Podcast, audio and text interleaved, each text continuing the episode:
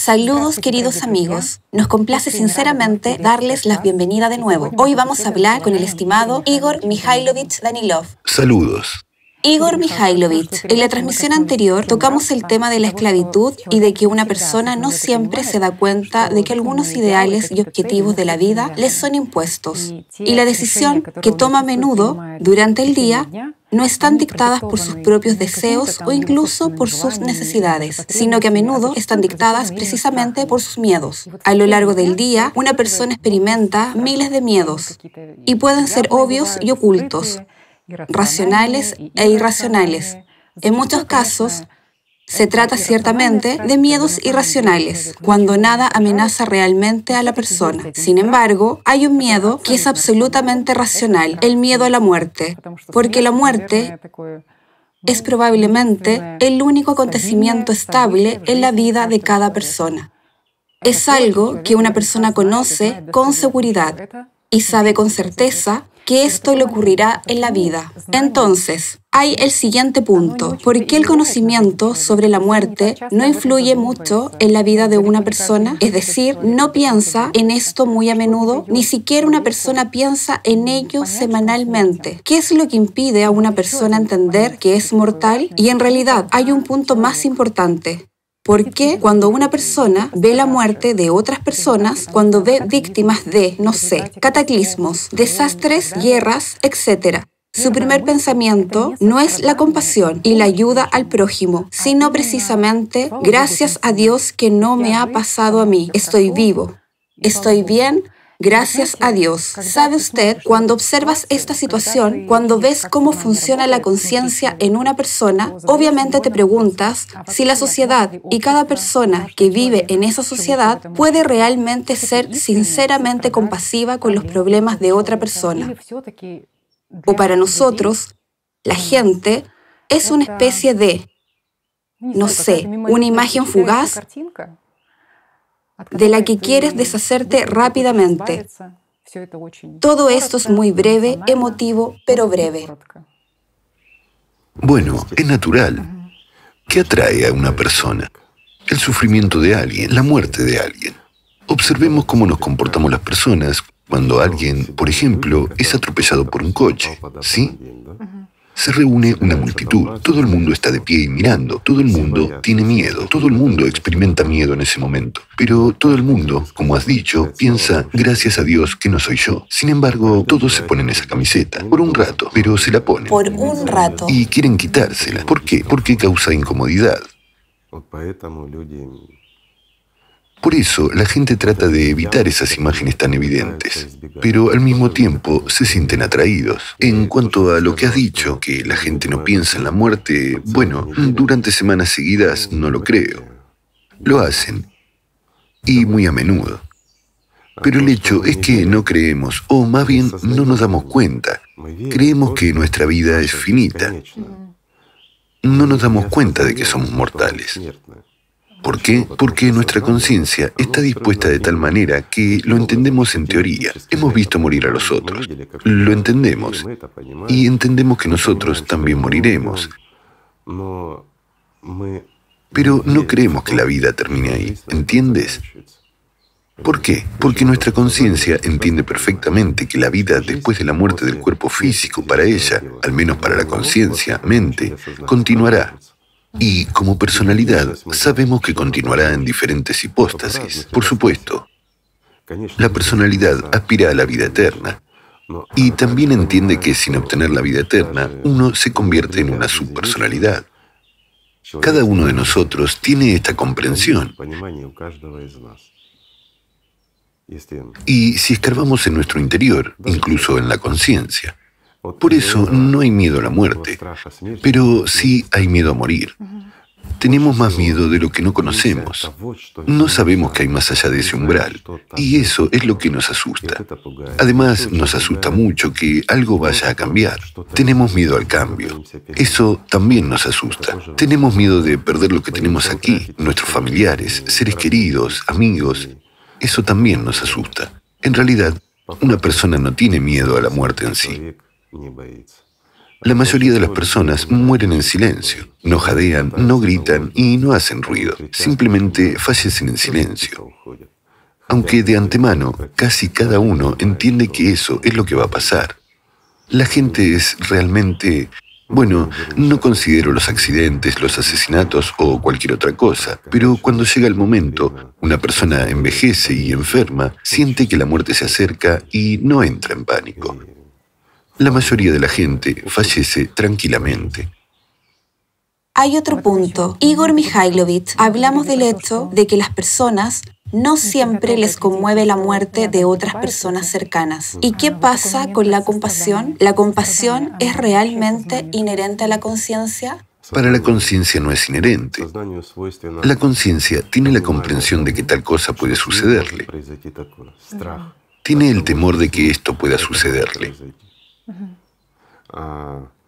Pero la conciencia, mente, prácticamente no tiene compasión. Y aquí también hay un patrón interesante. La compasión es más pronunciada en los animales que en los humanos a nivel de conciencia. Una persona a menudo manifiesta esta compasión desde la mente, por así decirlo, cuando alguien la está observando. Al fin y al cabo, vivimos en sociedad y tenemos más miedo a ser juzgados por no prestar ayuda. Pero si una persona, digamos, entiende que nadie sabrá que no ha proporcionado ayuda a alguien, a menudo simplemente no la proporciona. Aquí hay una fórmula sencilla. Cuanto más alta es la espiritualidad de una persona, más alta es la empatía. De ahí se deriva la misericordia, la ayuda mutua y todo lo demás. Por lo tanto, cuanto menos se desarrolle espiritualmente una persona, y eso es realmente cierto, amigos, menos misericordia tiene una persona. Permítanme darles un ejemplo sencillo para que quede claro. Por ejemplo, una persona fue atropellada por un coche y alguien lo vio. Tomemos como ejemplo a una persona que vio a otra atropellada por un coche. Le prestó primeros auxilios, llamó a una ambulancia y descubrió que la persona tenía una situación económica difícil. Incluso le proporcionó ayuda material. Y por lo general, la gente tiende a olvidarse de ello, orgullosa de haber prestado asistencia, aunque sea consciente, incluso después de esperar a la ambulancia, de escuchar a los paramédicos que vinieron en la ambulancia, de que la persona tendrá que someterse a muchas cirugías, pero vivirá. Así que al darse cuenta y saber que una persona va a incurrir en grandes gastos, la gente trata de alejarse de eso y muy rara vez siguen ayudando, es decir, apoyando a una persona hasta el final. ¿Por qué? Bueno, no es mi amigo, ni mi conocido, o algo más. Es decir, no es alguien que me vaya a juzgar si no lo hago. Es un extraño. Un extraño.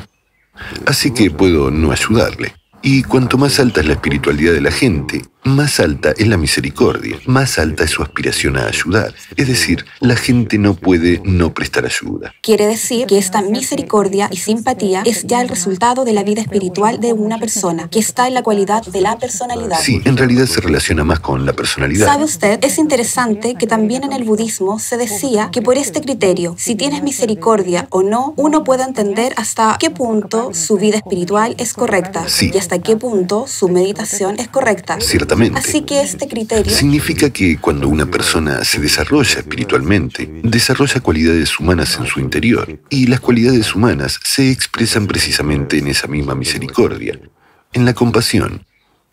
Y esto es normal. Esto es espléndido, pero sabe Igor Mikhailovich que vivimos en un mundo en el que por desgracia hay mucha gente que no madura espiritualmente, Sí. que no trabaja sobre sí misma. Y aún así, si hablamos de compasión y ayuda mutua en el marco de la conciencia, por así decirlo, resulta que mucha gente anticipa y espera que tal vez algo se supone que va a suceder, no sé, tal vez algunos cataclismos importantes donde un montón de otras personas morirán y estas personas estarán tan impresionadas que en ese momento la compasión se despertará en ellos y comenzarán a actuar y aplicar algunas soluciones. No lo harán.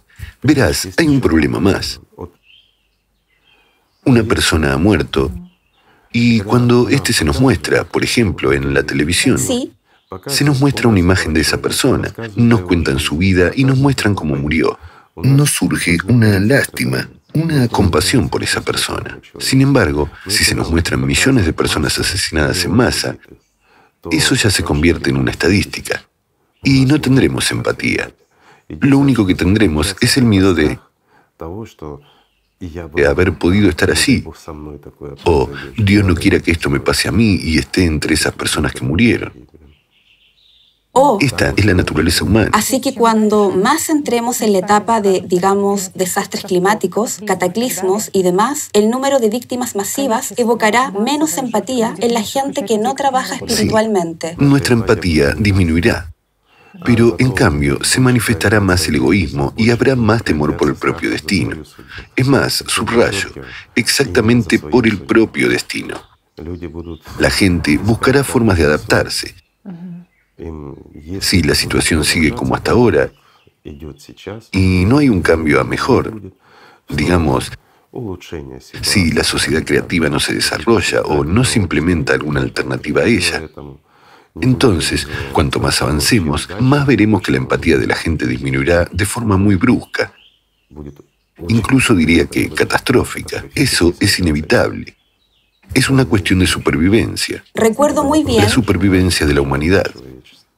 Recuerdo muy bien que una vez usted dijo que es el sistema el que hace todo esto. Efectivamente. Y cuando una persona forma parte del sistema, no puede tener una actitud crítica y mala ante lo que hace el dueño. Lo que él mismo resulta lo que hace el dueño. Echemos una mirada honesta a la situación del mundo en este momento, ¿de acuerdo? Las crisis no vamos a enumerarlas, son a escala masiva, aparte del clima. Después de todo, somos nosotros los que hacemos eso. O lo están haciendo aquellos que elegimos para nosotros. ¿No es esto ¿cierto? Y de ahí surge el problema. Entonces, ¿de quién es la culpa? Miras a tu alrededor y tienes la sensación de que el mundo se ha vuelto loco. Entendiendo lo que está ocurriendo ahora con el clima y lo que le espera a la humanidad, observamos la situación que está ocurriendo. Entendemos que en cualquier momento puede estallar una guerra nuclear o cualquier otra cosa, pero en realidad somos nosotros los que lo hacemos. Si es imposible luchar contra el clima, entonces cabe preguntarse, ¿por qué intentamos adelantarnos a él? ¿Cuál es la razón de esto? Y lo más interesante es que un gran número de personas inteligentes, educados, que entienden que esto está mal, que entienden que están ocurriendo cosas realmente terribles en este momento, que hay una ruptura y una división de la gente, ni siquiera estoy hablando de las muertes, de muertes masivas de personas, pero esto realmente está ocurriendo. Y sin embargo nos callamos y no hacemos nada. ¿No es esto una disminución de la empatía? ¿No es esto una pérdida de espiritualidad? En el momento en que nosotros, perdón, tenemos instituciones enteras de religiones trabajando y miles de millones, miles de millones de creyentes, como se dice. Pero la pregunta es, ¿dónde están? Bueno, esto es una comprensión muy importante, porque entiendes que esta simplemente no se activará en ti en el nivel de la conciencia. Por supuesto que no. Ni empatía ni compasión. Y cuando lo sabes, al menos actúas contra estos escenarios estereotipados del sistema. Entiendes que no deberías esperar compasión y simpatía de los demás o de ti mismo cuando estás en el nivel de conciencia que, por supuesto, mostrará esta compasión. Pero como este es un escenario estereotipado del sistema, ¿qué deberías esperar? ¿Tienes que actuar de alguna manera? Si ves lo que está sucediendo en este mundo, tienes que dirigirlo no hacia algún tipo de autoderrota, no hacia la ansiedad, sino hacia pasos concretos, porque el miedo es la ausencia de alguna estrategia. Sí, y nos cierran esta estrategia. Una persona no sabe qué hacer en la sociedad porque las personas son, ya sabes, apáticas y no actúan Empezar con uno mismo. Porque no hay ningún resultado de alguna manera. Si es decir, hagan lo que hagan. Lo diré de forma sencilla, basándome en todo lo que está ocurriendo ahora. Es importante que todos, amigos míos, se comprometan con su desarrollo espiritual. ¿Por qué? Es absolutamente necesario. Nosotros, digamos, todos juntos, podemos cambiar muchas cosas, pero mientras estemos divididos, mientras no estemos unidos por una sola idea, mejorar la vida de todos, incluso de cada uno de nosotros, amigos, estaremos divididos y no podremos controlar la situación, no podremos mejorar nada. Y como no podemos mejorar nada, entonces debemos hacer lo mejor para nuestra salvación y desarrollo espiritual. ¿No es así? Y aquí hay otra cosa. Igor Mikhailovich, a mucha gente le preocupa que, por ejemplo, esas cosas que te impresionaron ayer mismo, esos acontecimientos que ocurren en el mundo, las imágenes que viste de repente, en algún momento no funcionan o la psique se adapta o algo así. Y lo terrible es que de repente te das cuenta de que no te conmueve y te vuelves de alguna manera insensible o inhumano. Adaptación. Es adaptación a la situación. Una vez más, cuando vemos la muerte de una persona, es una tragedia. Cuando adquiere una escala masiva, se convierte en una estadística. Nos adaptamos a ella. Ya no nos impresiona tanto. Verás, de nuevo, por ejemplo, alguien se topó con una situación difícil. Le proporcionamos ayuda. Bueno, le hemos ayudado y ya está. Y luego que salga de la situación por su cuenta, ¿sí? Y si una persona no puede hacerlo porque la situación misma no se lo permite, ¿dónde está nuestra misericordia? ¿Dónde desaparece nuestra compasión? Una simple pregunta. Ya sabe, como si la conciencia necesitara más y más imágenes Por supuesto. impresionantes o esto. Y veamos cómo se desarrolla nuestra televisión, cómo se desarrollan los canales de noticias. Cada vez hay más información dura, ¿sí? Cuando es simplemente repugnante de ver. No es así porque intentan impresionarnos. ¿Y para qué lo necesita el sistema? Concentración. El miedo es una tensión concentrada, es combustible. 100%. Y así, no importa lo que hagamos y cómo lo hagamos, el sistema persigue nuestra atención. Todo el mundo quiere nuestra atención. Intentamos llamar la atención los unos de los otros. Mucha gente cree que mostrar esa dureza, esa insensibilidad, esa frialdad es lo correcto, que diferentes manifestaciones de sentimientos puede ser que llores en algún lugar, cuando algún familiar se ha ido o alguna otra cosa, que esto es una manifestación de debilidad de una persona, porque así le das atención al sistema y así sucesivamente. Sabes, Tatiana, había una buena expresión, sin alma. Así que cuando un hombre trata de volverse insensible, se vuelve desalmado. Porque muchos tienen miedo de demostrar su alegría. Lo mismo. Así que cualquier emoción, no solo la pena, sino también El ser humano es un ser emocional. La cuestión es quién está detrás de ti y quién ordena tal o cual emoción y con qué propósito. ¿Lo entiendes? Cuando nos emocionamos, cuando tenemos ira, odio, algo más, porque estas son las mayores y más significativas emociones de nuestra atención. Gastamos nuestra energía, no solo gastamos prana, sino también alat. Bueno, para los que saben lo que es, ¿lo entiendes? Así que estamos desperdiciando nuestra energía vital. Y eso es realmente cierto. Pero cuando nuestra, digamos, emoción está llena de alegría y de verdadero amor, entonces es, por el contrario, buena. De nuevo, tomemos de nuevo en el servicio al diablo. ¿Experimenta una persona la alegría? No, la euforia puede ser a causa de las endorfinas o las drogas inyectadas artificialmente. La euforia se engaña. Puede experimentar una alegría momentánea por alguna adquisición, una buena noticia, ya sabes, cuando se le elogia allí, cuando se le presta atención, un poco, pero en un proceso largo. ¿Tienen estas alegrías? No. son de corta duración, sí. Todo es por un corto tiempo, todo es momentáneo y desaparece rápidamente. Y por regla general, a esta alegría le sigue la tristeza. Pero cuando una persona se desarrolla espiritualmente, ¿qué es lo que empieza a experimentar en primer lugar? La presencia de la paz, luego la alegría y después incluso el placer. Eso ya es cuando una persona tiene un contacto pronunciado. ¿Termina realmente? No, no termina solo aumenta, y cuanto más aumenta, más empieza a afectar incluso a las emociones. Una persona es, como se dice, como un tonto. Se sienta y sonríe. ¿Por qué? Porque se siente bien. Ya no le importa el mundo, porque se siente bien. Ya no quiere prestar atención a esas situaciones, a esas noticias, a los problemas, a la política y al clima, por decirlo suavemente. ¿Por qué? Porque se siente bien, empieza a vivir. ¿No es una emoción? Una emoción, pero es de otra naturaleza y no es fugaz, ¿verdad? Y siente la vida en otra persona. Por supuesto. Y el potencial que está en la otra persona. Y ciertamente Sí. valora ese potencial. Sí, pero es cuando una persona realmente comienza a desarrollarse hasta tal punto que empieza a sentir a los demás. Entonces es así. Se vuelve aún más alegre cuando se encuentra con otra persona que también está llena de amor. Hay otro punto que me gustaría señalar, es que cuando una persona está llena de este amor y alegría, incluso cuando se enfrenta al dolor de los demás, esta alegría interior no cesa. Pero, de nuevo, está lo que hemos enumerado. Se manifiestan la misericordia y la compasión. Hay comprensión y la aspiración de ayudar no termina. Sin embargo, la alegría no desaparece. ¿Por qué? Porque incluso comprendes que lo que le ocurre a una persona solo le ocurre a su cuerpo y a su existencia temporal aquí, ¿verdad? Si puedes cambiar algo, lo cambias. Si puedes mejorar algo, lo mejoras. Es un deseo natural tuyo. Sin embargo, la alegría no desaparece. Pero cuando una persona existe, digamos, en un sistema cerrado de su conciencia, cuando los demonios lo gobiernan, entonces, por supuesto, hay una ráfaga de emociones. Es decir, acaba de regocijarse e inmediatamente llora.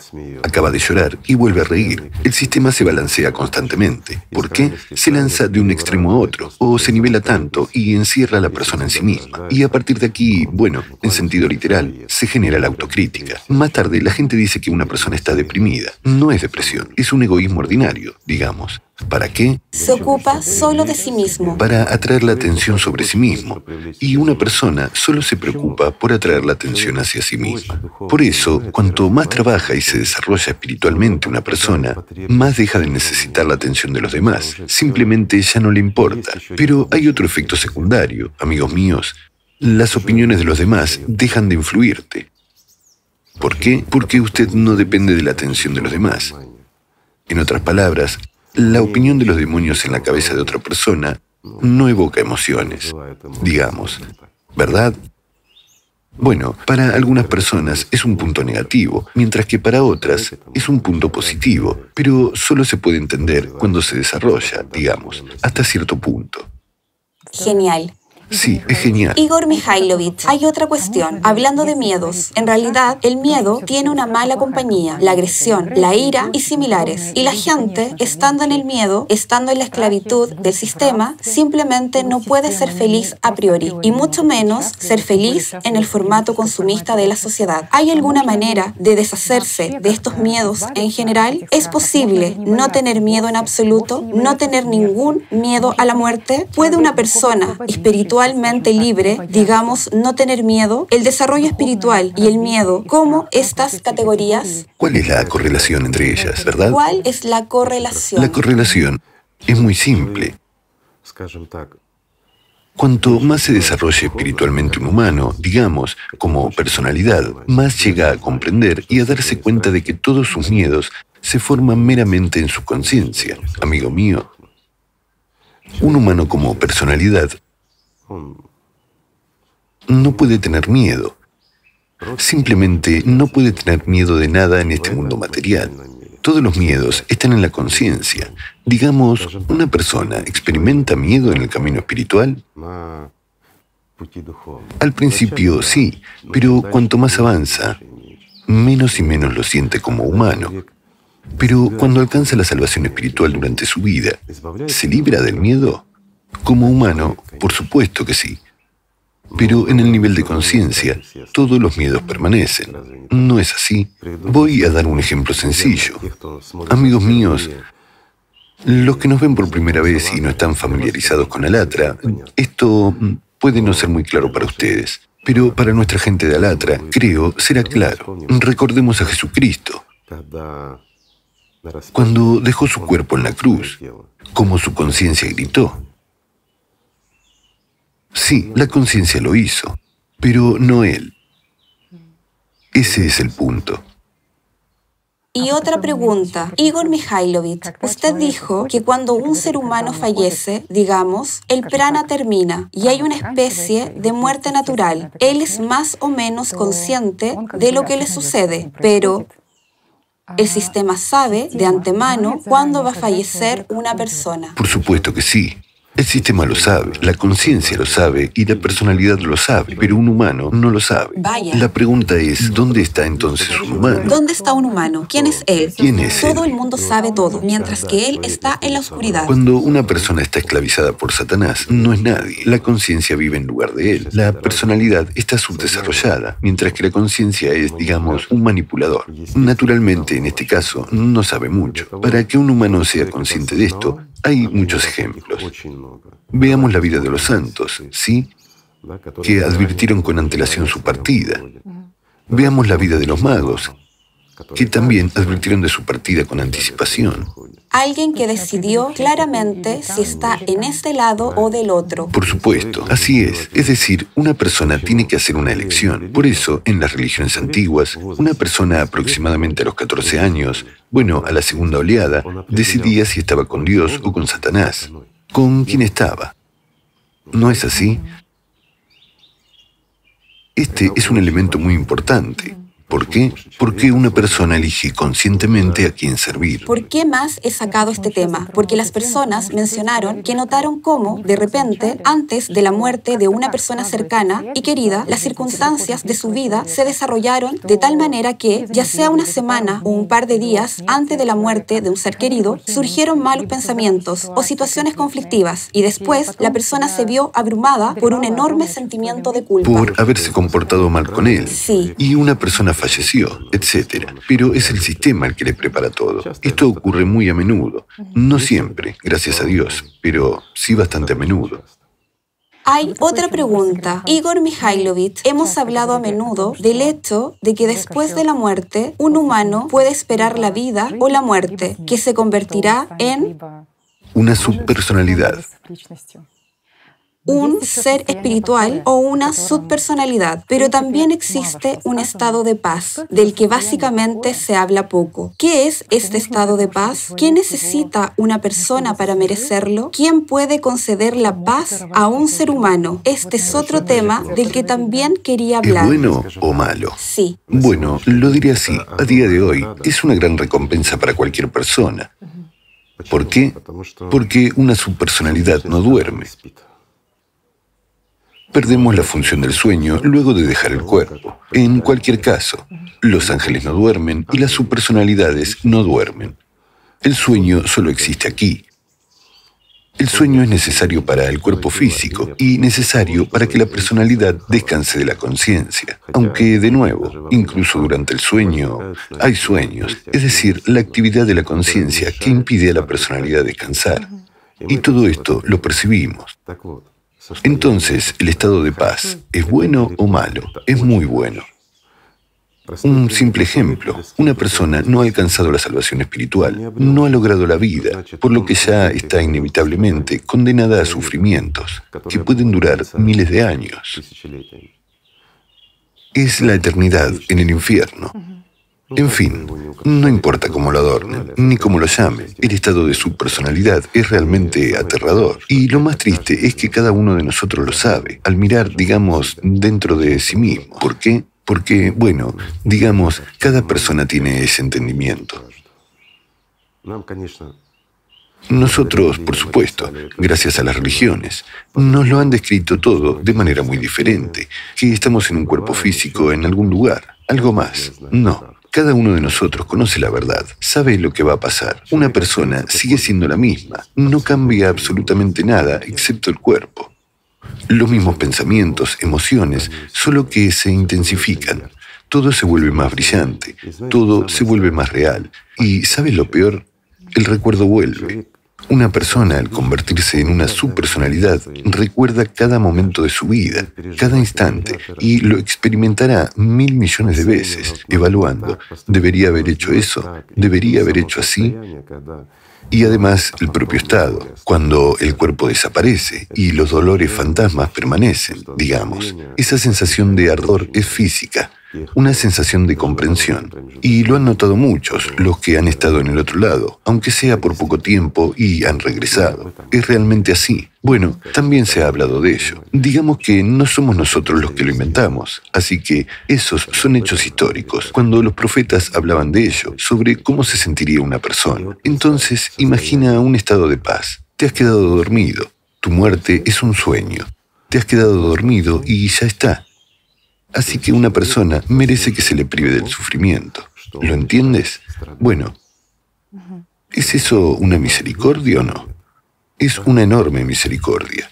No es la salvación, pero es un escape colosal, una liberación del dolor y del sufrimiento y de la experiencia, porque la subpersonalidad no es vida, es tormento, es castigo.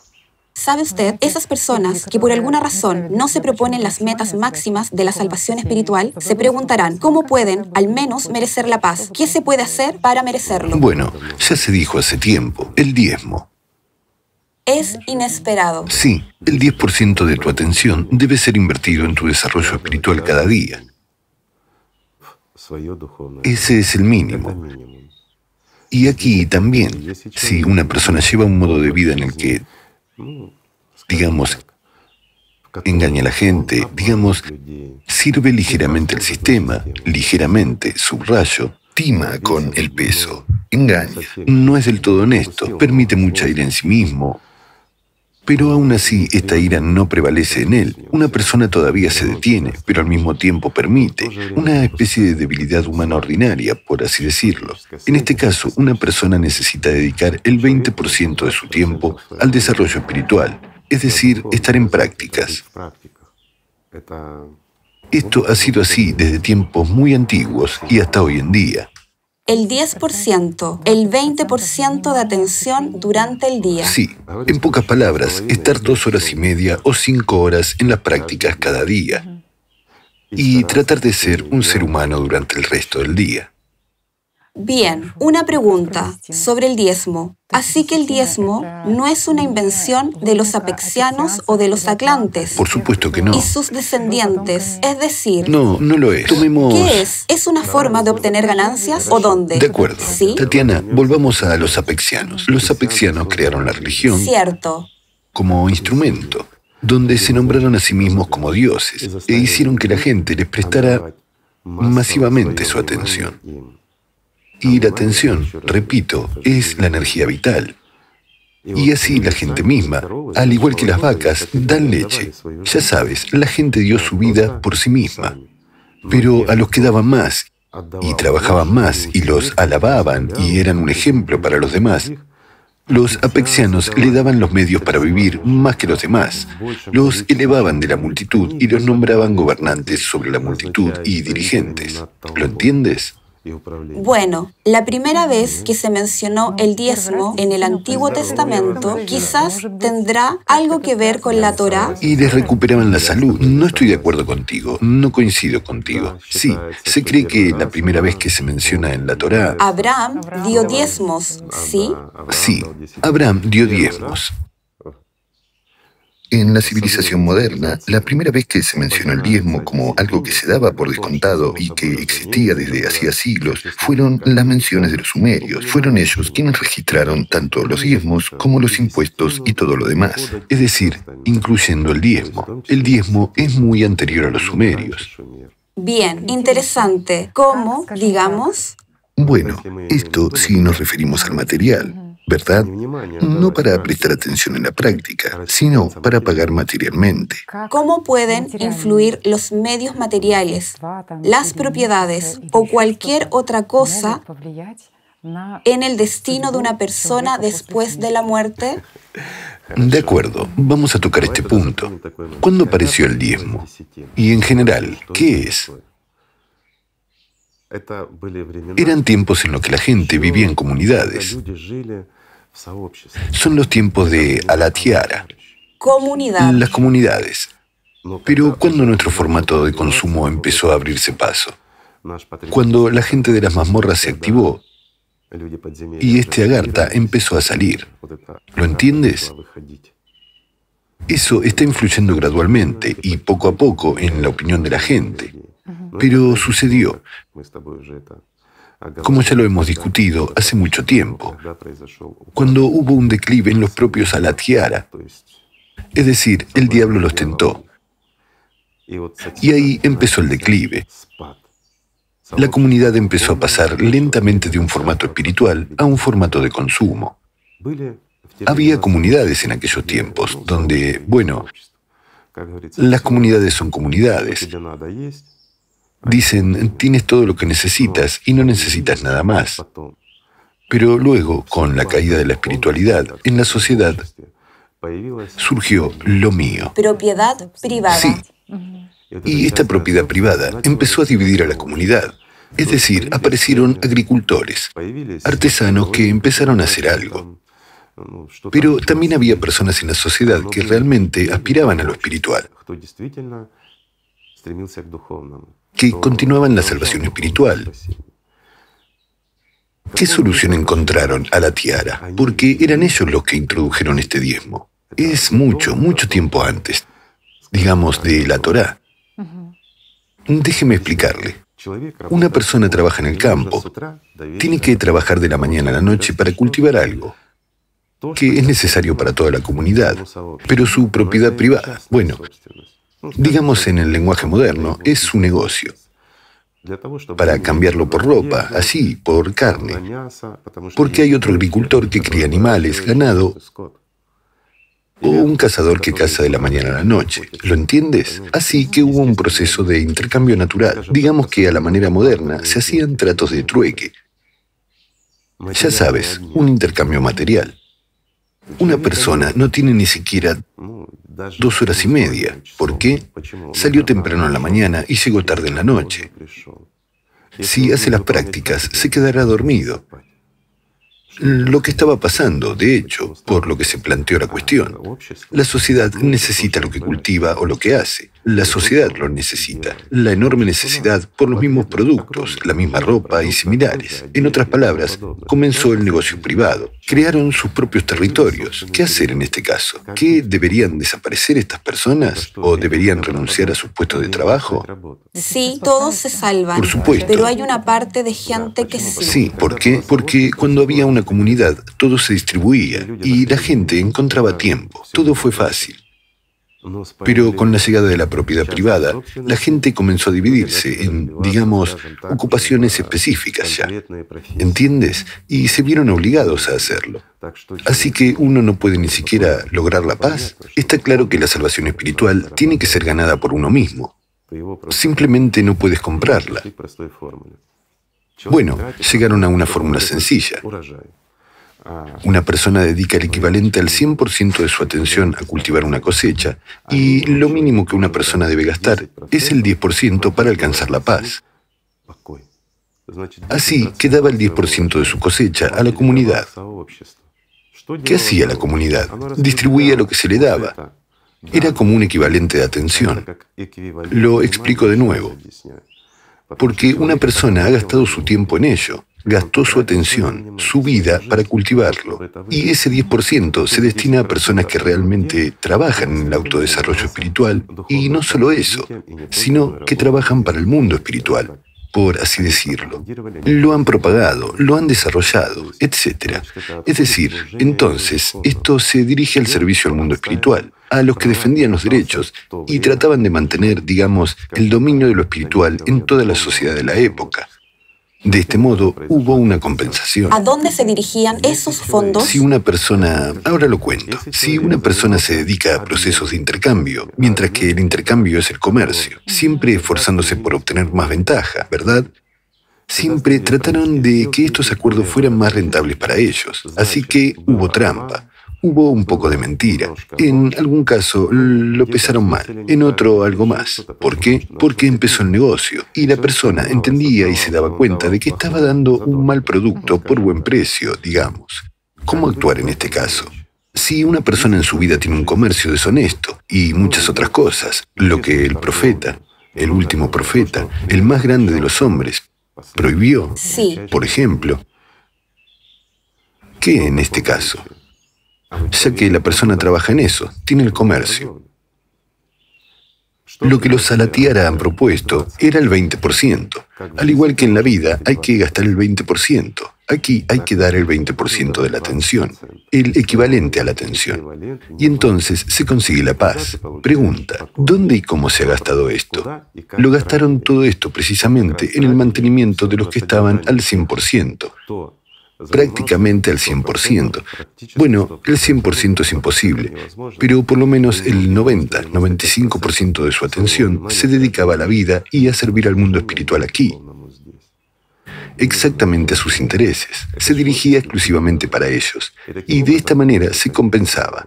Es decir, esto le conviene al mundo espiritual porque todo es justo, le conviene al sistema, todo es justo. Así que todo estaba a la par y la persona obtenía la paz. Y es por eso que desde esa época hasta el día de hoy, si una persona hace algo muy bueno para el mundo espiritual, que contribuye bien, digamos, al progreso o a la realización de algunos puntos, lo diré con cuidado, que son beneficiosos para el mundo espiritual, aquí en este mundo muerto, una persona automáticamente obtiene, digamos, Paz. la paz es segura. Bueno, me refiero a la salvación. Pero no fácilmente. Para lograr la salvación hay que hacer mucho, pero también sucede. Y Jesús lo demostró todo, que como ser supremo puede otorgar, puede brindar la vida eterna. Y así es. La única cuestión es que si esta persona logra la vida, pero la logra bueno, también aquí en este mundo nos vemos obligados a hablar en el lenguaje de los estatus y las jerarquías y demás. Pero no dirás que el ángel está subdesarrollado, ¿sí? Bueno, ¿qué es lo que está deformado o qué hay en él? Pongamos un ejemplo para que quede claro. Una persona en su camino espiritual está aquí en este ambiente muerto, obviamente muerto, vuelvo a recalcar. Si alguien no entiende de qué estoy hablando, le diré que todo en este mundo es mortal, incluso el universo, se está acabando por no hablar de las galaxias, los planetas y mucho menos de nosotros. Así que no tiene sentido discutir sobre ello, amigos. Está muerto a sabiendas. Y aquí lograr la eternidad es de suma importancia, ¿verdad? Sí. En este mundo muerto. Entonces, cuando una persona sigue el camino espiritual aquí, sale como un graduado de la escuela secundaria. Y ahora tienen que ir A la universidad. a la universidad. Sí. Sí. Bueno, es un ángel que va a la universidad. Y si se lleva a un hombre que no pasó por esta escuela, es como si lo hubiéramos enviado a un jardín de infantes. Si aquí en un periodo muy corto de tiempo la personalidad se desarrolla realmente a grandes alturas, y si tomamos un bodhisattva, es decir, una persona puede convertirse en un bodhisattva en una vida, y el bodhisattva es el que sirve de verdad. Es un ángel adulto. O no es solo un bachiller o un graduado universitario, es un maestro, por así decirlo. O tienen un título científico, o incluso, digamos, un catedrático. Si queremos decirlo en nuestro idioma. Este es el nivel de un bodhisattva. Pero una persona puede hacerlo aquí. ¿Por qué? Porque las condiciones son así. Y aquí, en estas condiciones, un hombre es realmente como un ángel. Se desarrolla mucho más rápido. Y lo que tenemos aquí puede durar 100 años. Luego, en nuestro cálculo, puede durar 100 mil millones. ¿Cuál es la prisa cuando tienes la eternidad? Es decir, el regalo de la salvación es el caso más raro, cuando en el mundo hay realmente mensajeros de Dios. Es poco frecuente y hay que merecerlo. Debería ser un gran beneficio para el mundo espiritual. Pero en la historia de Jesucristo fue una gran ayuda para el mundo espiritual. ¿Por qué? Porque fue un tremendo ejemplo que hasta el día de hoy es significativo para los creyentes. Incluso Hemos utilizado este ejemplo ahora para explicarles, amigos, aquí está la simplicidad y la comprensión de todo esto. Igor Mikhailovich, ¿es posible influir en el destino post-mortem de una persona? Si una persona de repente no logra, digamos, unirse con su alma y convertirse en un ángel, se menciona que, bueno, muchas religiones dicen que si rezas por una persona o si das limosna por ella y era un pecador, entonces aliviarás sus sufrimientos en este infierno ardiente. Hay dos lados. Permítame explicar el engaño del sistema. Cuando empezamos a recordar la subpersonalidad, esta se siente realmente más aliviada, pero tomamos de los vivos y damos a los muertos a sabiendas. Que los muertos se ocupen de sus muertos. ¿No es así? ¿No significa eso que no podemos recordar? Los familiares, los seres queridos, por supuesto que los recordaremos. No puedes vivir esta imagen, no puedes emocionar, no puedes dar vida a esta imagen.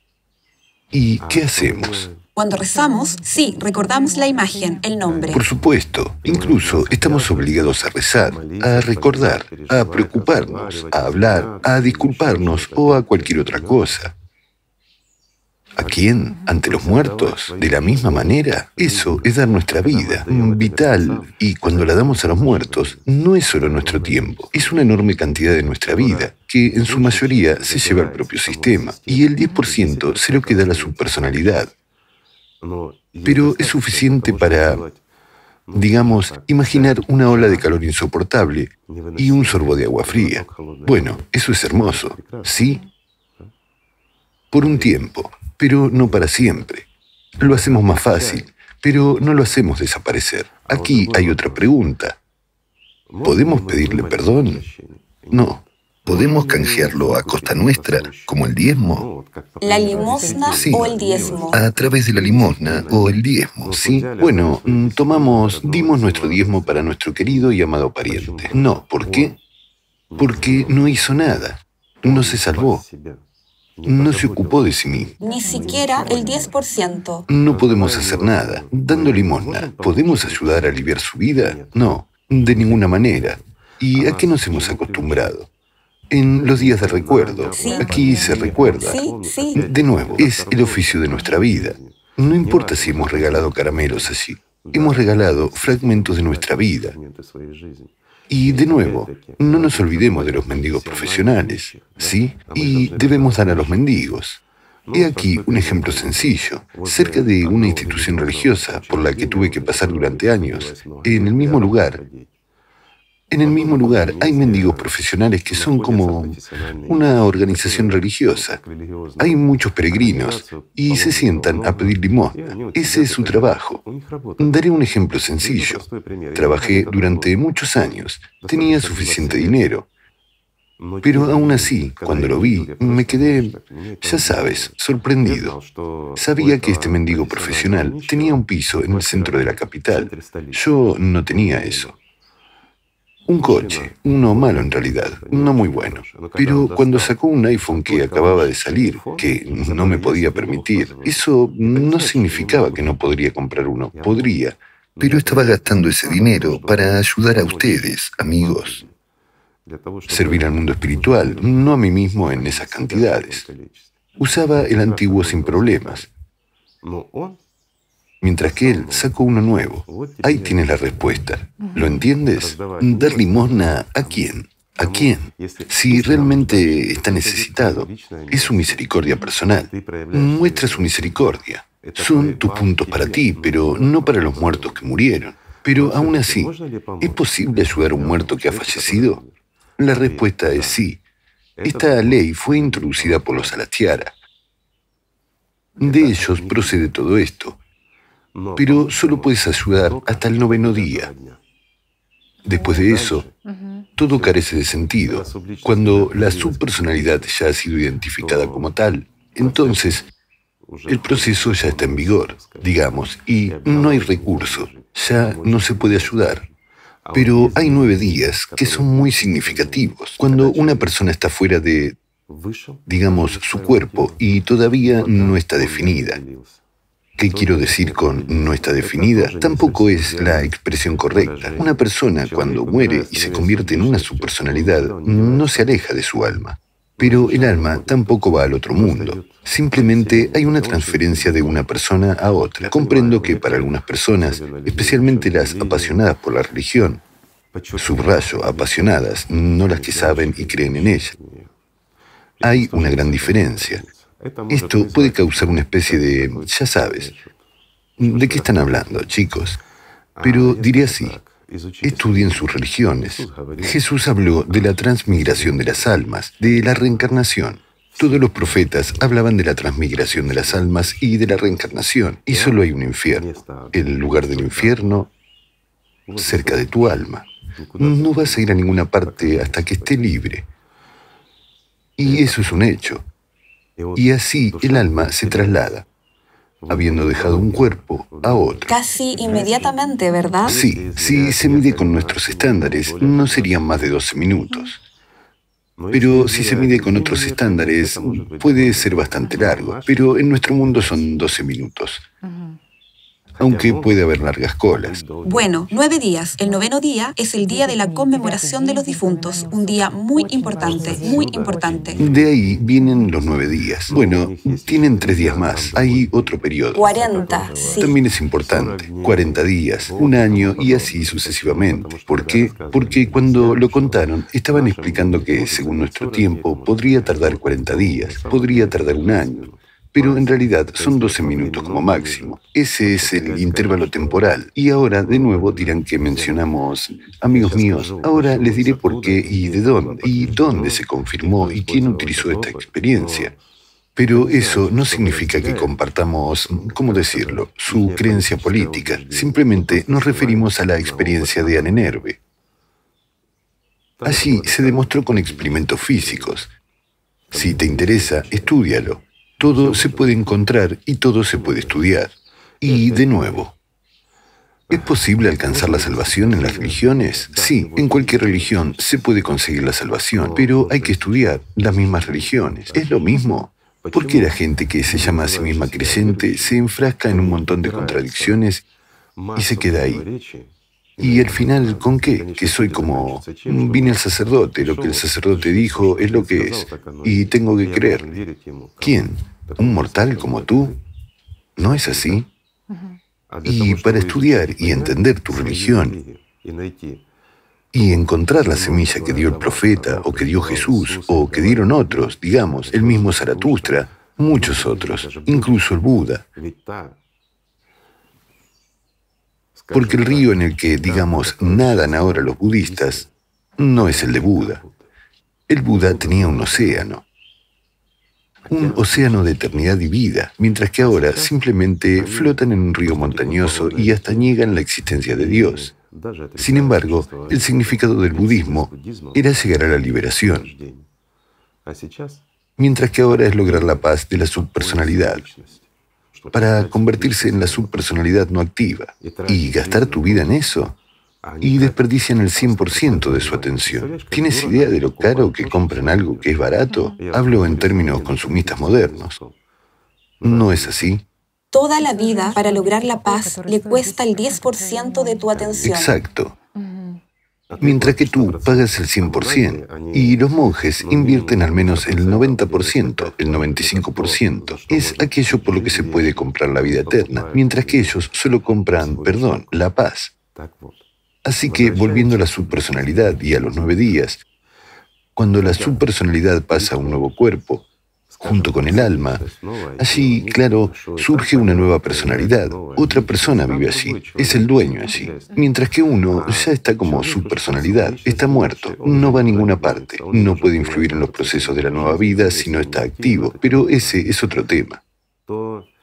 Entonces, mientras pasen nueve días, ¿por qué son tan importantes los nueve días? Porque se instala en el octavo día de vida, porque el periodo desde el octavo día hasta el decimoséptimo de la vida de un niño es muy importante.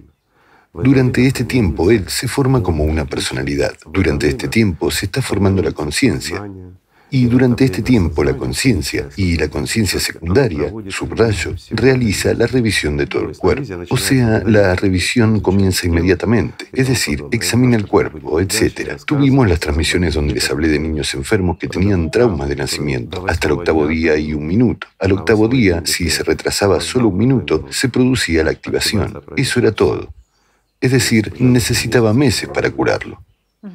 Bueno, parecería que es solo un minuto, pero ¿qué significa este minuto? Pues bien, hubo experimentos y al octavo día se probó. Conectaron un encefalograma. Observaron a niños que estaban conectados al encefalograma como consecuencia de traumas de nacimiento. Independientemente de que si es un recipiente traumatizado o no, al octavo día hay un salto y al decimoséptimo día hay otro salto, absolutamente idéntico al primero. ¿Qué tipo de proceso es ese? ¿Por qué no hubo durante los ocho días?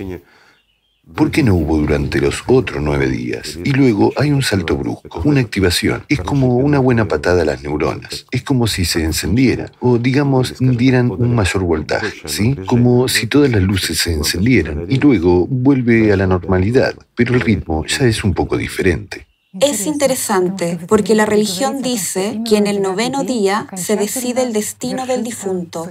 Sí, el destino del difunto se decide definitivamente. Es decir, puede ser así, que durante nueve días a la subpersonalidad le puede ser otorgada la paz. La paz, sí. Y entonces, en el cuerpo de la nueva persona, digamos, este filtro Será más transparente. Bueno, se transparenta. se vuelve inactivo. Desde el octavo día hasta el décimo séptimo, esto se decide. Sí, desde el octavo al decimoséptimo día. La cuestión es cómo hacerlo. Y aquí es donde los Alatiara introdujeron la práctica, de lo que esta persona, ya que ella estaba gastando su tiempo, estaba ganando algo para sí misma. Es decir, estaba construyendo su hogar, estaba acumulando algo. No importa si son solo 10 cucharas. Eso es todo lo que ha ganado en su vida. Entonces, los familiares deben dar una cuchara. De él.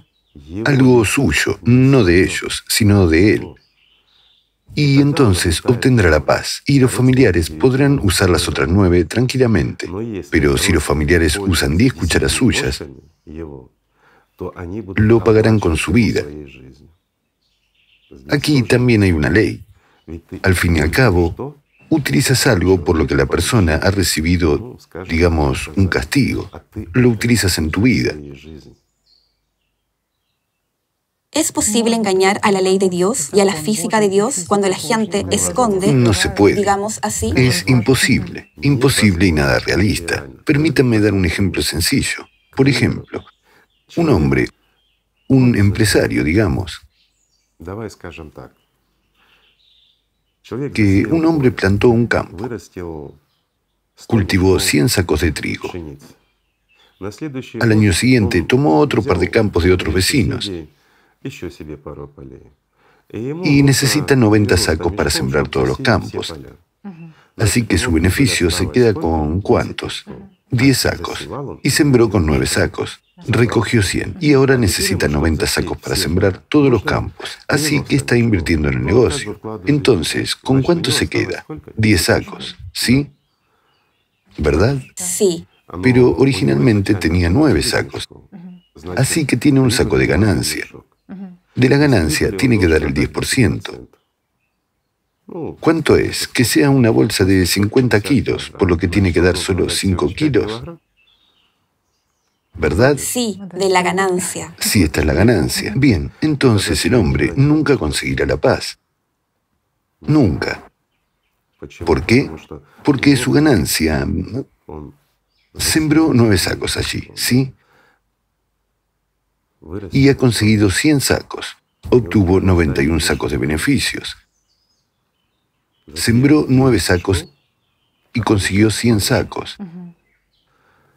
La ganancia se la da porque invirtió su atención. Compró 91 sacos a costa de su propia vida. ¿Es cierto? Gastó su tiempo en 91 sacos. No importa, lo compró a costa de su propia vida. En lugar de comprar la paz o la vida, compró 91 sacos de trigo. Así de rico o pobre se ha vuelto en la vida. Aquí cada uno obtiene lo suyo, pero es una ganancia material. Por lo tanto, debería dar el diezmo de 91 sacos, no 5 kilos de un saco.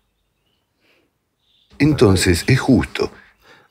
Y si engañó a alguien, entonces tiene que dar el 20% para poder dormir en paz. Está escrito en la Torá, en todas las religiones. ¿Por qué? Porque era problemático quitarlo. Y además, primero, mucha gente sabía de esto en los inicios de la religión y resultó ser muy provechoso para la religión. Es una recaudación de fondos y empezaron a construir sobre ella para reforzar ¿qué? su propio poder, la dominación sobre la gente. Comprar indulgencias por su vida injusta o Hicieron que la gente las comprara. si simplemente sobornar llevando una mala vida. Absolutamente cierto. Una pregunta. ¿Es posible sobornar a los que aspiran al poder, al poder terrenal? En otras palabras, ¿a quién le darás tu 10% para conseguir la paz? ¿A Satanás? ¿Conseguirás la paz o no? ¿Y qué dijo el Señor? No habrá nadie entre tú y yo,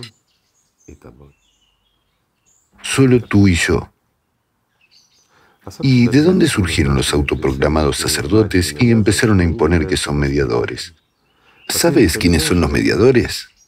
Diré con una aproximación, pero si miramos con honestidad, sí, son representantes del mundo espiritual, aquellos que viven de lo espiritual, que ellos mismos logran la vida y ayudan a otros, realmente.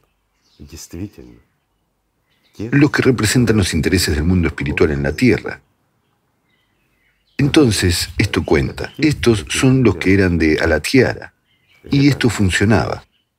Sabe, siempre me ha interesado esa pregunta, porque por un lado te encuentras con que en la Biblia, digamos, Jesús no negó ese diezmo. Y hasta el punto de que hubo escenas en la Biblia en que él observó y dijo, bueno, la gente rica pone mucho en el cofre, pero una viuda pobre dio toda su comida todo lo que tenía. Bueno, sí, cuando los ricos ponen mucho. Sí, pero no es nada comparado con eso. Y la pobre puso dos monedas. Entonces él dijo, mira, sí, ella... En realidad puso más que todos. Por supuesto, porque no importa, no importa cuánto pongas. Ahora hemos calculado lo del negociante. ¿Sí? E imagina que una mujer que vino a dar el diezmo dio una cucharada de grano. Eso es todo lo que tiene. Y ese rico negociante dio 5 kilos. ¿Cómo se puede comparar? ¿Y esto quién lo mide y con qué? Verás, en el mundo espiritual se mide por la verdad, se mide por tu atención, por tu fuerza, por tu inversión actual. ¿Cuánto amor das? ¿Cuánta atención inviertes? Pero si tomamos el mundo espiritual y la liberación, es imposible estar ahí sin amor, Tú no compras. Esto no funciona. No compras nada. Puedes comprar aquí.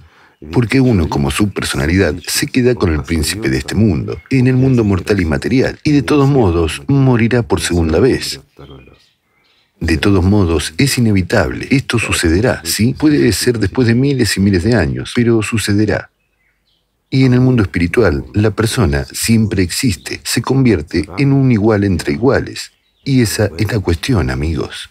Y por eso vale la pena vivir. Merece la pena trabajar en ello. Cuando se trata de ganar la vida, reservar tu propia atención es una tontería, es ridículo. Pero en la vida pasa de todo. Uno tiene una familia, responsabilidad, tiene que alimentarlos, quiere algo mejor para ello, más y lo mismo, y quiere vivir, ya sabes. Tan sumido en la esclavitud, pero tiene miedo de la muerte, tiene miedo del tormento que le espera.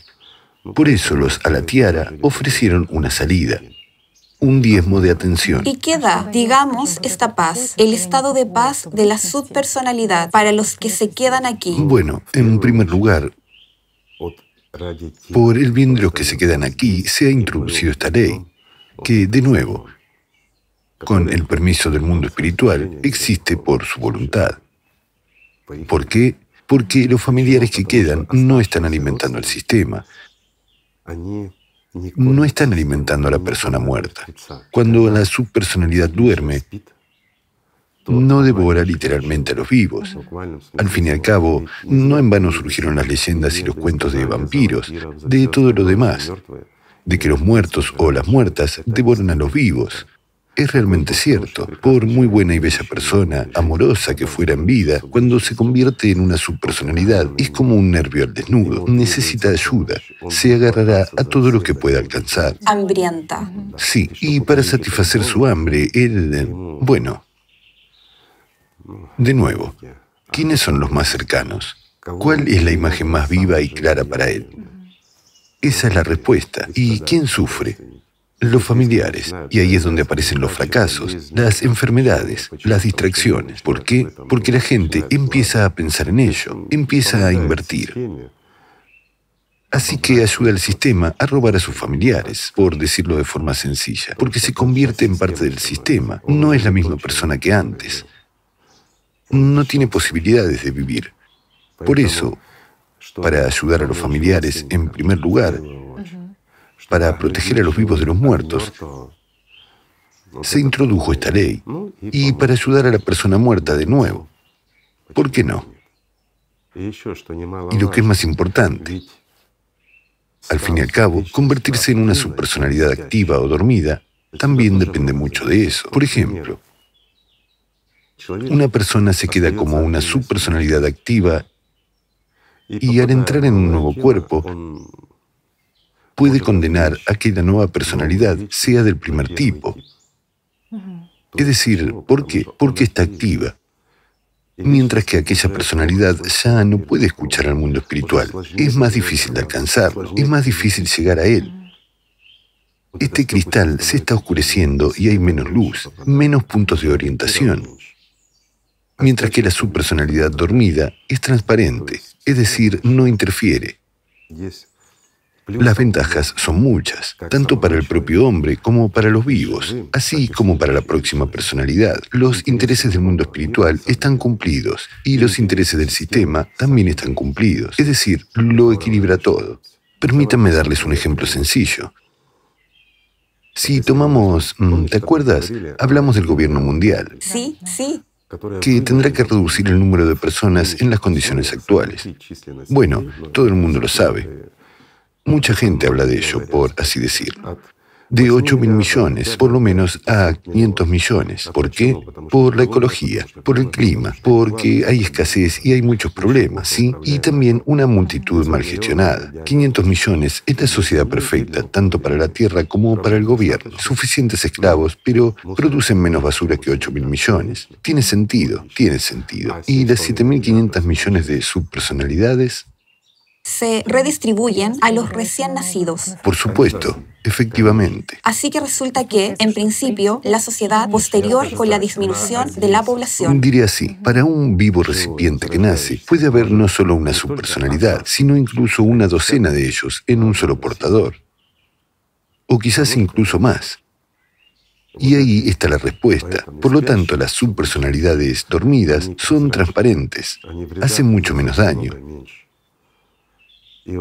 E imagina si realmente esto sucede.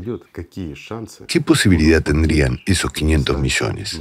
Que nacerán estos nuevos. Por supuesto. Donde el alma vendrá, ¿sí? Las próximas generaciones, claro. El primer tipo más puro. El primer tipo. Sin ninguna conexión. Absolutamente cierto. Con el alma. Conexión apenas perceptible con el alma. Sin ninguna perspectiva. Una pregunta. ¿Podrá esa sociedad desarrollarse espiritualmente? ¿Será de interés para el mundo espiritual? No. ¿Por qué? Porque los derechos del mundo espiritual han sido infringidos. La mónada se ha inclinado en otra dirección. Así que la expansión de la población humana es también el alivio de esta carga, ¿verdad? Un proceso natural, por supuesto, porque he dicho que en la sociedad creativa 25 mil millones no son suficientes y 50 mil millones no son suficientes, porque es realmente bueno.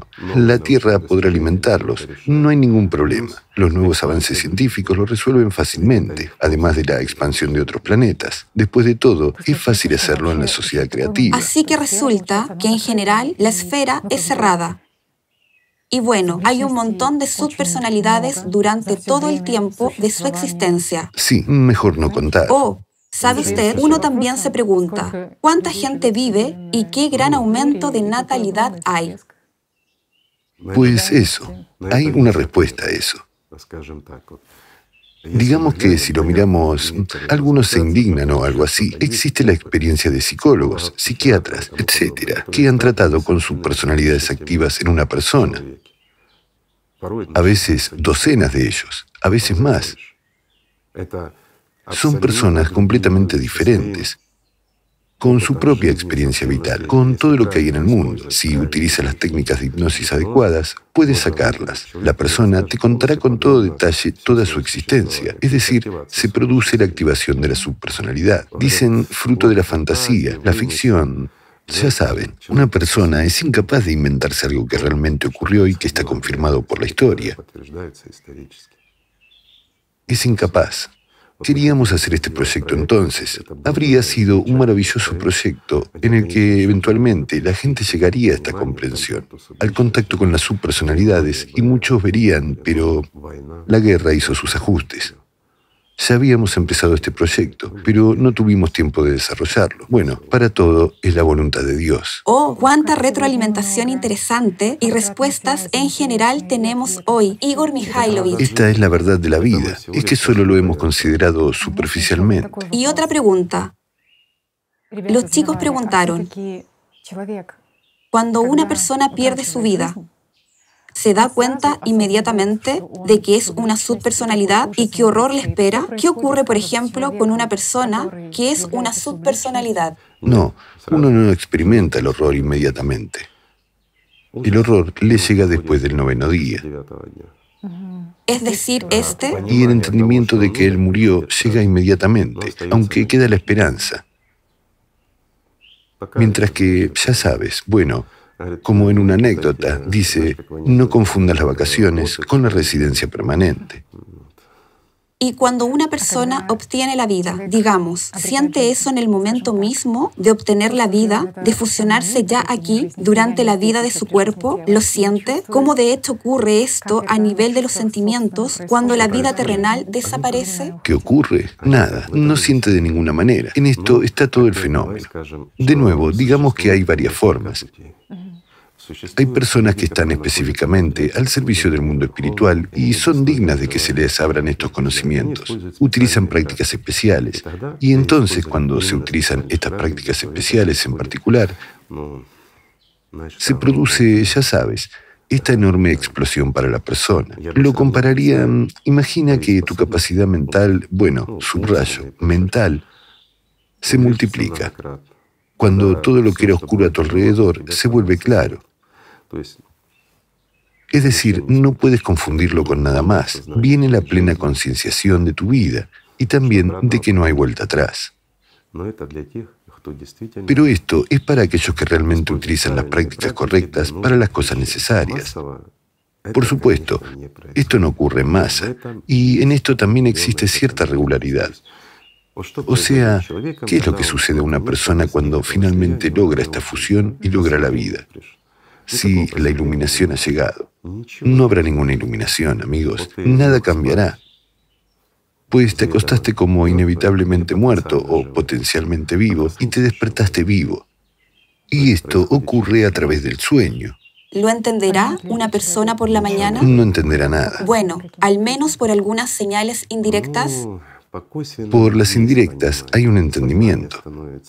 La conciencia se vuelve temblorosa muestra dientes, pero no muerde tanto. La comprensión de la vida se vuelve correcta, ya sabes.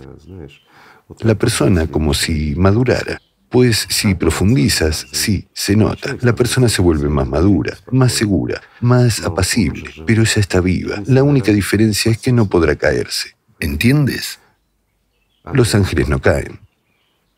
Es cierto. No hará una tontería. ¿Por qué no? Prefiere sacrificar su propio cuerpo antes que quitarle la vida a otra persona.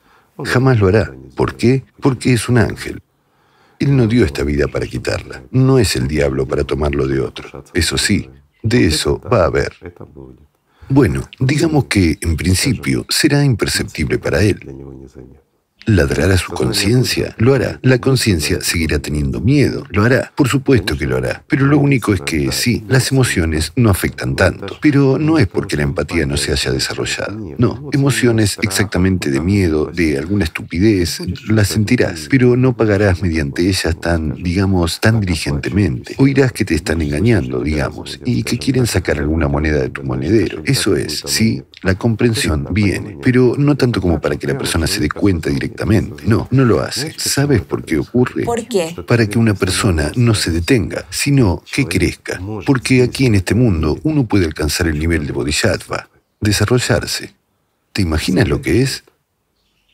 Ya lo habíamos dicho, es el nivel de un profesor, de un académico, bueno, de los nuestros. No simplemente terminó la escuela. Aquí el tiempo es comprimido, la educación de la personalidad va a pasos agigantados y así puede tomar una enorme cantidad de tiempo. Y de nuevo, querrá como personalidad, como ángel, desarrollarse intensamente. Sí, se desarrollará, es inevitable, y hasta el infinito. Pero, ¿cuál es la prisa? Allí es diferente. La conciencia nunca entenderá en qué etapa de desarrollo se encuentra la personalidad. Por supuesto que no lo entenderá. Es imposible evaluarlo con la conciencia. Es imposible. Por eso este proceso se oculta a la persona hasta que salga. Y luego, de nuevo, cuando el cuerpo deja de existir y la persona sale, por eso he dicho hasta que salga, entonces ocurre tal metamorfosis. Bueno, hay un pequeño punto. ¿Qué es las prácticas? Esta respuesta de amor se vuelve tan, ya sabes, circular. No hay envío-recepción. Ya sabes, tal recepción, transmisión, no. La vida. Sí, simplemente ya fluye la vida. Bueno, este es un momento valioso. Por otra parte, son esos detalles los que empiezas a entender más tarde, cuando ya has logrado la vida, más adelante, en las siguientes etapas de desarrollo, cuando te gradúas de la universidad, por así decirlo. Mucha gente ha preguntado sobre si hay el prana, hay vida de este cuerpo. Entonces, ¿cómo sucede que algunas personas que logran la salvación espiritual, ellas toman la decisión de irse a pesar de que el prana no se ha agotado? Lo explicaré desde la práctica. O de volver a servir. Lo explicaré desde la práctica. Incluso aquellos que tienen la intención de servir seriamente, que comienzan a servir, hacen prácticas especiales. Tan pronto como la vida despierta en ellos, rápidamente desaparecen de este mundo. ¿Por qué? Porque los grifos están en sus manos. ¿Lo entiendes? Y el prana es como la gasolina en un coche. Así que la vierte fuera y se va. ¿Quién va a servir? Esa es la cuestión. Hay muchos que quieren llegar por el camino corto, incluso con un deseo de la conciencia, servir luego al mundo espiritual. Pero cuando llega la comprensión, cuando llega esta iluminación, pero todavía estás en el cuerpo, comprendes la inutilidad de este mundo, comprendes toda esta ilusión, todo este juego. Y aquí está la paradoja.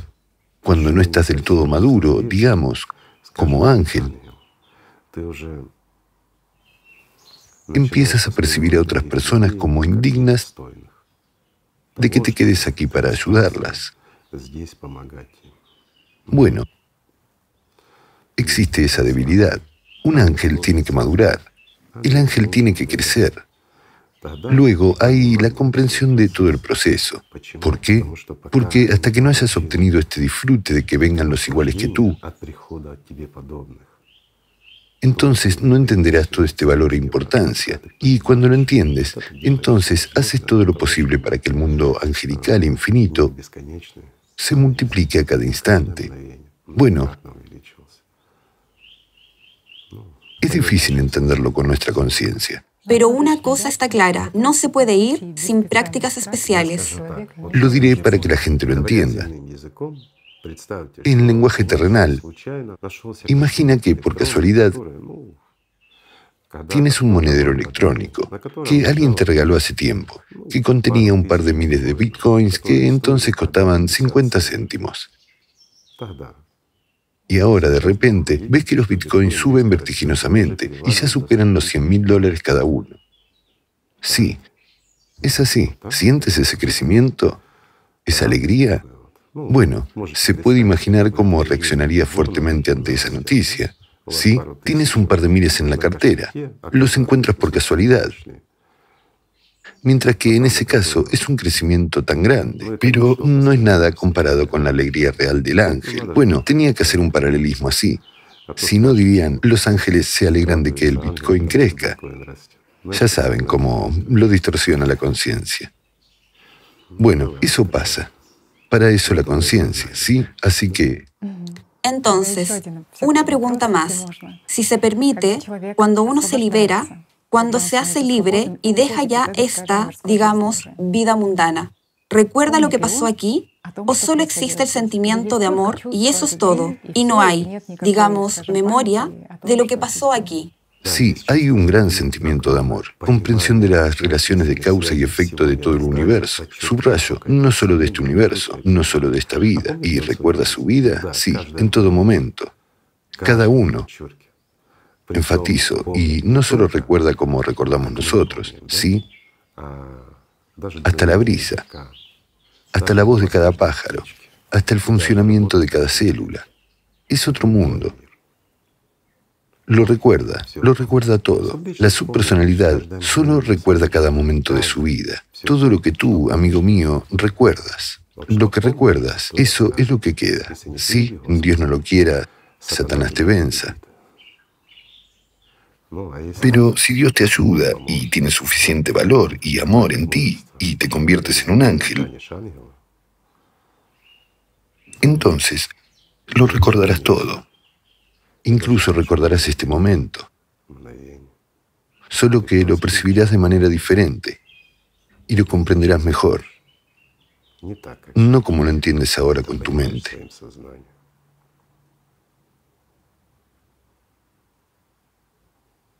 Es así de sencillo todo esto. Y muchas cosas quedan en la memoria.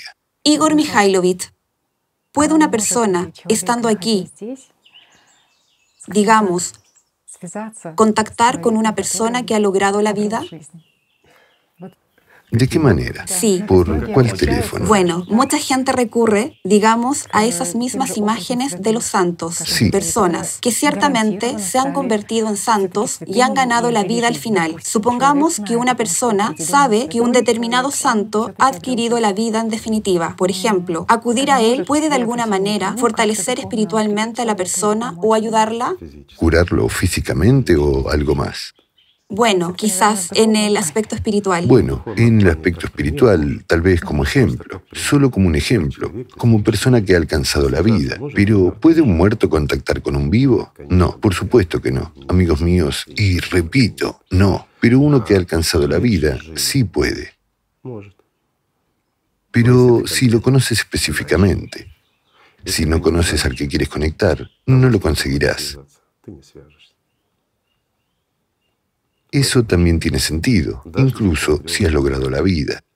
Bueno, ¿cuál es el objetivo de contactar en realidad para fortalecerse espiritualmente? Entonces debe ir directamente a la fuente del amor. Si has encontrado la vida, no necesitas fortificación. Ese es el significado. Pero mientras estás en el camino, la imagen de un verdadero santo que ha logrado la vida puede ayudarte, con su ejemplo, con su vida, por supuesto. Pero la cuestión es diferente. Vamos a los templos, a las imágenes. ¿Por qué? ¿Por la salud? ¿Para la solución de nuestros problemas? Pagamos con nuestra atención. ¿Y qué? A veces incluso tenemos salud, ¿no es así? ¿Y qué es lo que funciona? Un ejemplo sencillo. Se rezó por nosotros a un santo milagroso, al que todo el mundo consideraba un santo cuando estaba vivo, y de repente nos curamos. Puede ser, en muchos casos, amigos, muy a menudo. Se llama efecto placebo. Es decir, compras con tu atención, con tu fe en algo que a sabiendas está muerto. Compras algo que es inevitablemente muerto, incluso tu propia salud, porque no está viva. Es valiosa para nosotros mientras estemos en el cuerpo y significativo mientras estamos en el cuerpo. Pero Dios no dio esos mecanismos. Es el mecanismo del diablo. Solo en los cuerpos muertos, en los cuerpos inevitablemente muertos, subrayo. Pero tú pagas con tu vida por la misma salud, por la misma resolución de problemas con alguna persona cercana. ¿No es así? ¿No tienes la lengua, amigo mío, para ir a hablar abiertamente con esa persona cercana si es querida por ti? ¿O has olvidado el camino al hospital donde los médicos trabajan para curar su cuerpo? Sí, algunos dirán, hay enfermedades que los médicos no curan, pero si vas a un mago o a un sacerdote, es exactamente lo mismo, es exactamente lo mismo. Hacen un ritual de brujería o una oración, pero esa oración está dirigida al diablo, al igual que el ritual de brujería, y tienes salud, sí, es cierto, pero das tu vida por ello. ¿Y luego qué? El sentido de tu salud que vas a usar, aunque lo uses durante 50 años, incluso 100 años, da igual. ¿Qué te dará? En mi opinión, nada. Mientras que desarrollar la ciencia, desarrollar la medicina para evitar estos problemas es necesario, ¿no es cierto? Sí, Porque a través de la ciencia se pueden resolver todos los problemas de salud y a través de la ciencia se puede demostrar realmente que el mundo existe también, incluido el mundo espiritual, ¿verdad? Todo es posible si se quiere. Uno de nuestros espectadores hace una pregunta. Es de edad muy madura, tiene más de 70 años y entró en contacto con el conocimiento verdadero muy tarde. Y entonces dice, estoy muy preocupado porque no tendré tiempo de salvarme y puedo al menos ganar la paz en el otro mundo. Si a un hombre en la vejez, digamos, le queda poco tiempo, Y está claro que matemáticamente no tiene suficientemente tiempo ni fuerzas para encontrar al menos la paz.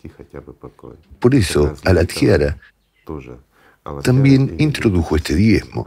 Resuelve literalmente muchos problemas. Pero no funciona en el formato de consumo de la sociedad. Bueno, no funciona en el formato de consumo. ¿Qué se le va a hacer? Está claro que las instituciones que se supone que representan los intereses del mundo espiritual trabajan para sí mismas. Trabajan para el poder. Como ya hemos dicho, trabajan para el acaparamiento. Y está claro que no funcionan. Pero ahora estamos hablando de la época de los Alatiara y de los tiempos en el que había quienes servían verdaderamente al mundo espiritual, cuando se introdujo esta ley. Y efectivamente funcionó. ¿Por qué? Porque una persona ha vivido su vida, ha trabajado, es básicamente una buena persona, pero no ha invertido. Y aquí siente, descubre que tiene problemas de salud. Le quedan dos días. ¿Es posible salvarse en dos días? No, claro que no. Por supuesto que no, pero puede conseguir la paz. Resuelve muchos de estos problemas agudos. Pero ya sabes, es solo hablando de la paz. No es hablando de la vida. Por supuesto que si vienen de aquel mundo pueden regalar la vida, aunque sea la de un angelito. Tiene que crecer durante mucho tiempo. No crece en este mundo, no en estas condiciones de invernadero para la maduración del ángel. Y aquí algunos dirán, ¿cómo que condiciones de invernadero? Sí, amigos míos, este mundo es el invernadero de los ángeles. Al igual que muchas semillas no brotan, pero la elección de brotar o no está en cada uno de nosotros. También hay que entenderlo. Todo sucede por nuestra elección. Y las condiciones realmente son las mejores para el crecimiento del ángel. Y al menos 2,5 horas al día hay que dedicar su atención a la práctica espiritual. A la práctica espiritual. Sí, es para conseguir, perdón, la paz, pero no es no es el pago por la vida eterna. En ese caso hay que esforzarse allí. Eso hay que vivir. Bueno, eso también es una opción. Sí, de nuevo, tomamos el diezmo. Si en este mundo el diezmo fuera en realidad como debe ser, viviríamos ahora realmente, no diré en la sociedad creativa, viviríamos hace tiempo en la sociedad ideal, amigos. ¿Por qué? porque sería posible desarrollar un mundo simplemente maravilloso. Imagínese cuando la masa de personas apoyan de nuevo la institución. Bueno, no sería una institución de la religión, sería una comunidad de personas que representa el mundo espiritual, defiende sus posiciones aquí. Pues con ese apoyo habría existido una sociedad ideal hace mucho tiempo, y probablemente no habría sus personalidades en absoluto. Las personas lograrían la vida, pero por desgracia tenemos lo que tenemos. Así que los fondos que la gente da a los institutos son el apoyo de organizaciones para las que, digamos, la cuestión del servicio es un trabajo, y cuando la vida se convierte en trabajo, no es vida. Esa es la respuesta, amigos, de por qué en un mundo así, y en tal caos, con tantas religiones diferentes y tantos, tantos creyentes que prevalecen allí, vivimos en un infierno de un mundo dominado por Satanás. Una respuesta sencilla, y es cierto por desgracia, pero es cierto. Y se comprende, Igor Mikhailovich, lo grande que es la sociedad creativa también para la vida espiritual del ser humano, porque en primer lugar, como ya hemos dicho, disminuye la carga del recién nacido. Hay menos personas del primer tipo, más de aquellos que sienten esta conexión con el alma. Las posibilidades de salvación espiritual aumentan. Y hay tiempo, hay tiempo para que lo dediques al desarrollo espiritual.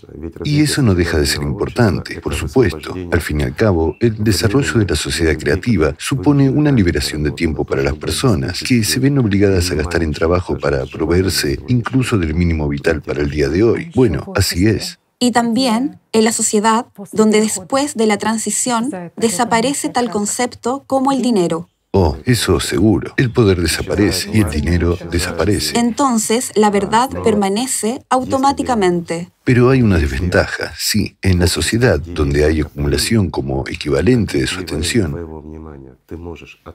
puede pagar comprando un estado de paz para ti como su personalidad. En un mundo en el que la unidad monetaria y el poder sean abolidos, no tendrás con qué comprarlo. Tendrás que trabajar en ti mismo espiritualmente. Bueno, para ese momento, espero. Y hay de todo para eso. Sí, espero que para entonces la gente tenga el conocimiento y la voluntad. Es la elección de la gente. No se puede hacer nada. Genial, gracias. Lo principal es aspirar a ello. Y lo más importante es desarrollar esta vida dentro de ti. Y esto es lo más importante. Formar esta vida. Mientras que la vida en uno mismo, amigos míos, comienza a través del amor. Así que amémonos los unos a los otros. Gracias. Gracias, Igor Mikhailovich. Gracias, amigos, por haber estado con nosotros. Gracias.